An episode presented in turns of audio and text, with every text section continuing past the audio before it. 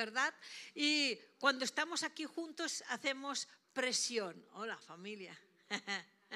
Pues bueno, así que los martes es un día, para mí es un día glorioso. Vamos a compartir en cinco o diez minutitos una porción de la palabra del Señor en cuanto a la oración. Tengo tres puntos importantes. Yo creo, sí, que es necesario, y sí, ya sé que cada martes repetimos sobre la oración, y es que es necesario. ¿Saben de lo que me he dado cuenta? Me he dado cuenta que el ser humano necesita que las cosas las, se las, repitan y repitan, renovarse, renovarse. ¿Por qué? Porque tenemos tendencia a desenfocarnos. ¿Eh? Porque, dice la Biblia, es por el oír y el oír y el oír que viene la fe pero al oír la palabra de Dios, no al hermano.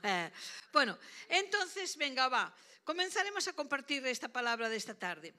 Aquí siempre nos referimos a la, a la, oración eficaz. Y es que cuando la Biblia nos habla que hay una oración eficaz, es porque hay otra oración que no es eficaz. Y todo el mundo quiere que nuestra, cada oración, cada, sus oraciones sean eficaces. Tanto es así, tanto es así, queridos, que a veces nos enfocamos más en los resultados de la oración mm, en los resultados que podemos obtener o queremos obtener más, más que el privilegio que tenemos de estar un tiempo en intimidad con Dios.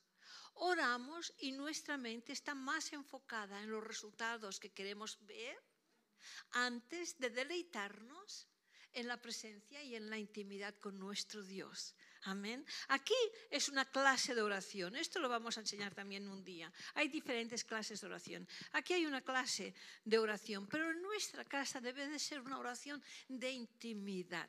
Debe de ser una oración de estar agradecidos a Dios por poder acceder a Él con esta confianza y con esta seguridad de que Él es nuestro Padre, Él nos oye y que quiere bendecirnos. Amén. Antes de que enfocarnos en que quiero esto, quiero este resultado. Entonces, voy a tocar tres puntos importantes, queridos. Miren, la oración efectiva tiene que ver más, tiene que ver más con el que hace la oración, es decir, nosotros, que la forma de orar. Lo vuelvo a repetir. La oración efectiva tiene que ver más con quien hace la oración, que somos nosotros, que cómo orar. Muchas veces dicen, ¿cómo oramos, pastora? ¿Cómo oramos? Tiene que ver más en ti que en la fórmula de cómo orar.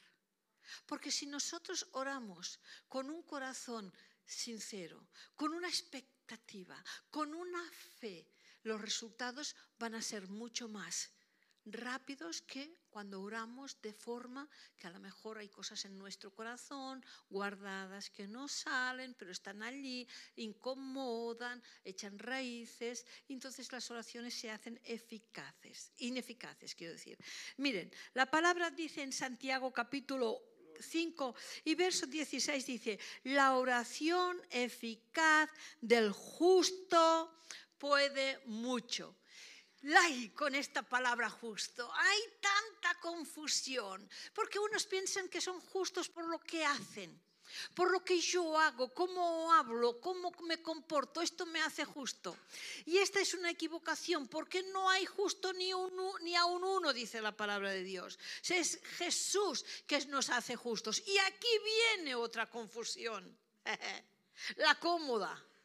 O sea, uno, el que sufre porque no cree que Jesús lo ha hecho justo con su muerte y resurrección. Y el otro, el que se acomoda en que, bueno, no me hace falta hacer nada porque Jesús ya me justifica. ¿Eh? Hay estas estas dos partes. El que sufre por ser justo equivocadamente lo hace y el que se acomoda y no importa lo que yo haga, porque al fin y al cabo la justicia no viene de mí, viene del cielo es otra equivocación. Es la persona que tiene que... Entonces, pastora, ¿cómo dirías tú que podemos ser justos? ¿O cómo saber si somos justos? Mire, la persona que es justa puede fallar, por descontado que puede fallar, pero hay un arrepentimiento. Hay un querer levantarse, hay un querer cambiar de actitud. O sea, un fallo o una equivocación no nos puede hundir porque si nos hundes porque no sabemos quién es nuestro Padre. Ahora, un fallo o una actitud mala tampoco no tiene que pasar por alto y da igual, ¿entienden? Sino que, wow, he fallado, tengo que cambiar, Señor. Ayúdame a que esta situación no vuelva, no vuelva a tropezar en esta misma piedra. ¿eh? Entonces, a lo mejor tropezará con otras. No, es broma. Venga, va. Y primera de Pedro, capítulo 3 y verso 12, dice, los ojos del Señor están sobre los justos y sus oídos atentos a sus oraciones. O sea, si tenemos un corazón rendido al Señor, que anda en justicia, nuestras oraciones Dios las está escuchando. Hechos capítulo 6 y verso 25 dice que la, oración del apóstol Pablo y Silas dice que hizo temblar la tierra. Vino el de repente, vino el terremoto. ¡Wow! ¿Ustedes se dan cuenta del poder que hay en la oración, en la boca de un justo? Para que venga un terremoto, para que realmente si temblaron las paredes y ellos fueran, fueron libres. No, pero esto, esto, pastora, es Pablo y Silas. No, Pablo y Silas es usted y soy yo. Ahora somos los Pablos y los Silas de este tiempo. Ellos ya pasaron. Quedó escrito aquí para qué? Para que fuera un reflejo para nosotros. Para que digamos, wow, ellos lo pudieron hacer, yo también. Ahora, ¿qué oración hicieron ellos? La oración de la queja por la condición que ellos estaban encerrados y en, la cárcel y torturados. No, ellos hicieron la, la oración de adoración en medio de la situación más caótica para su vida la oración de adoración, la que dice, oh Señor, te adoramos, te alabamos a pesar de esta situación, porque sabemos que esta situación la rendimos a tus pies. Amén.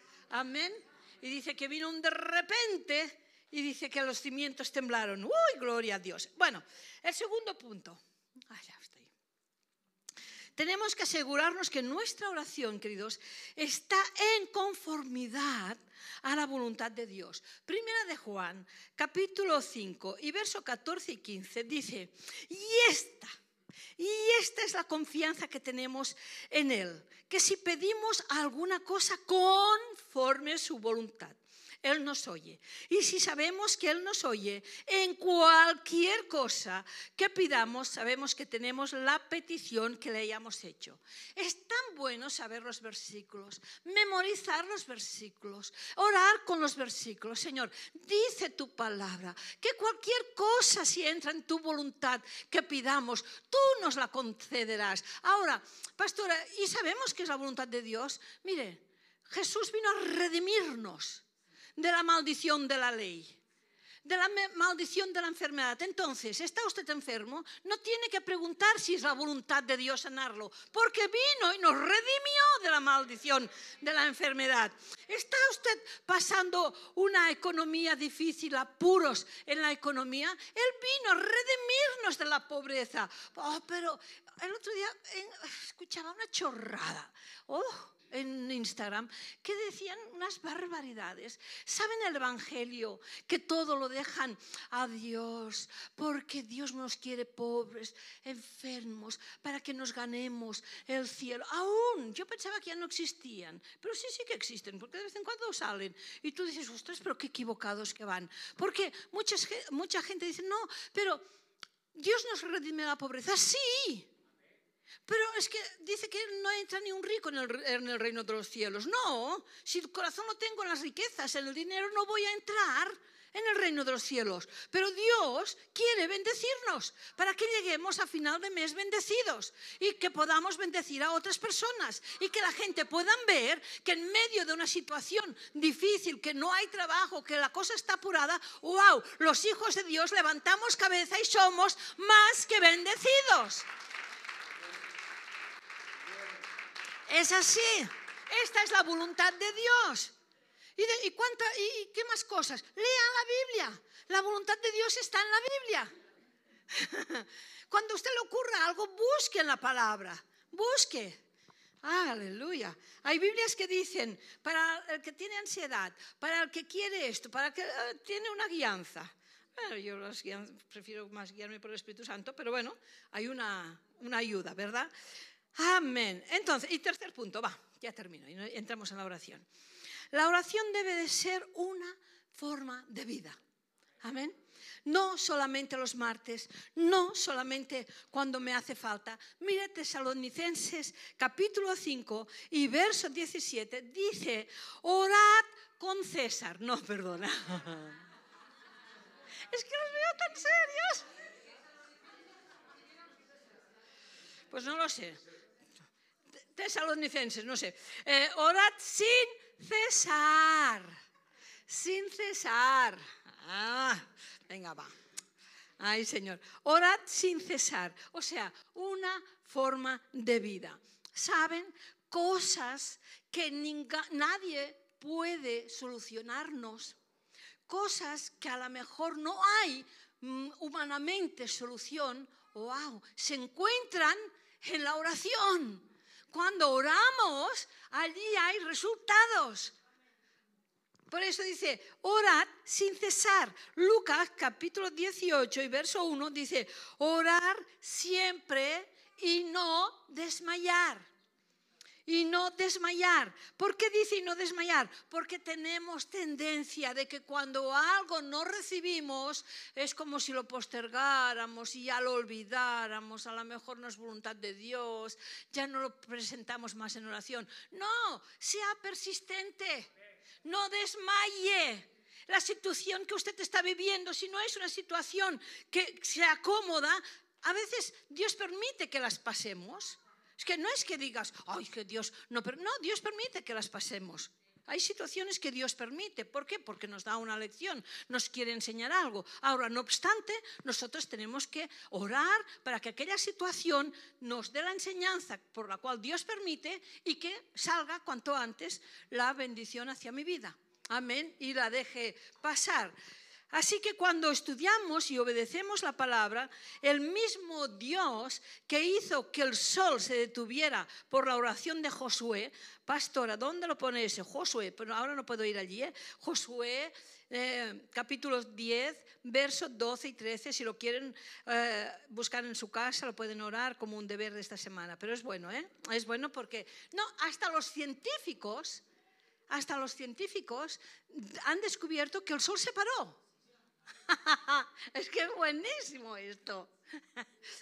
Salía por televisión un día un, aquello que, enseñan cosas, un documental, y decían que, o sea, habían detectado que el sol se había parado, y es que Josué oró y el sol se paró. Así que este mismo Dios, queridos, nos invita a venir confiadamente ante el trono de la gracia y orar con la certeza de que Él extenderá su misericordia y gracia para ayudarnos en nuestro tiempo de necesidad. El mismo Dios que respondió a Josué, este mismo Dios que nos invita a nosotros a entrar en su presencia. ¿Ah? Amén. Eh, ¿Dónde lo pone? Hebreos capítulo 4 y verso 16. Dice, acerquémonos pues. Acerquémonos pues confiadamente ante el trono de la gracia. Amén, para recibir de allí el oportuno socorro. Así que cuando mantenemos una actitud de fe, la oración funciona. Amén. La fe hace funcionar la oración. La oración no hace funcionar la fe. La fe es la que hace funcionar la oración. Porque cuando nos acercamos al trono de la gracia con temor o con duda si lo voy a recibir o no lo voy a recibir, allí ya estamos ya, estamos equivocados. Al trono de la gracia tenemos que acudir con toda la confianza. Amén para que podamos poseer todo lo que Dios dice que nos pertenece. Así que nos ponemos en pie, queridos, y vamos a orar con esta certeza y seguridad. Amén. Paso el micro a mi esposa. Amén. Vamos a orar.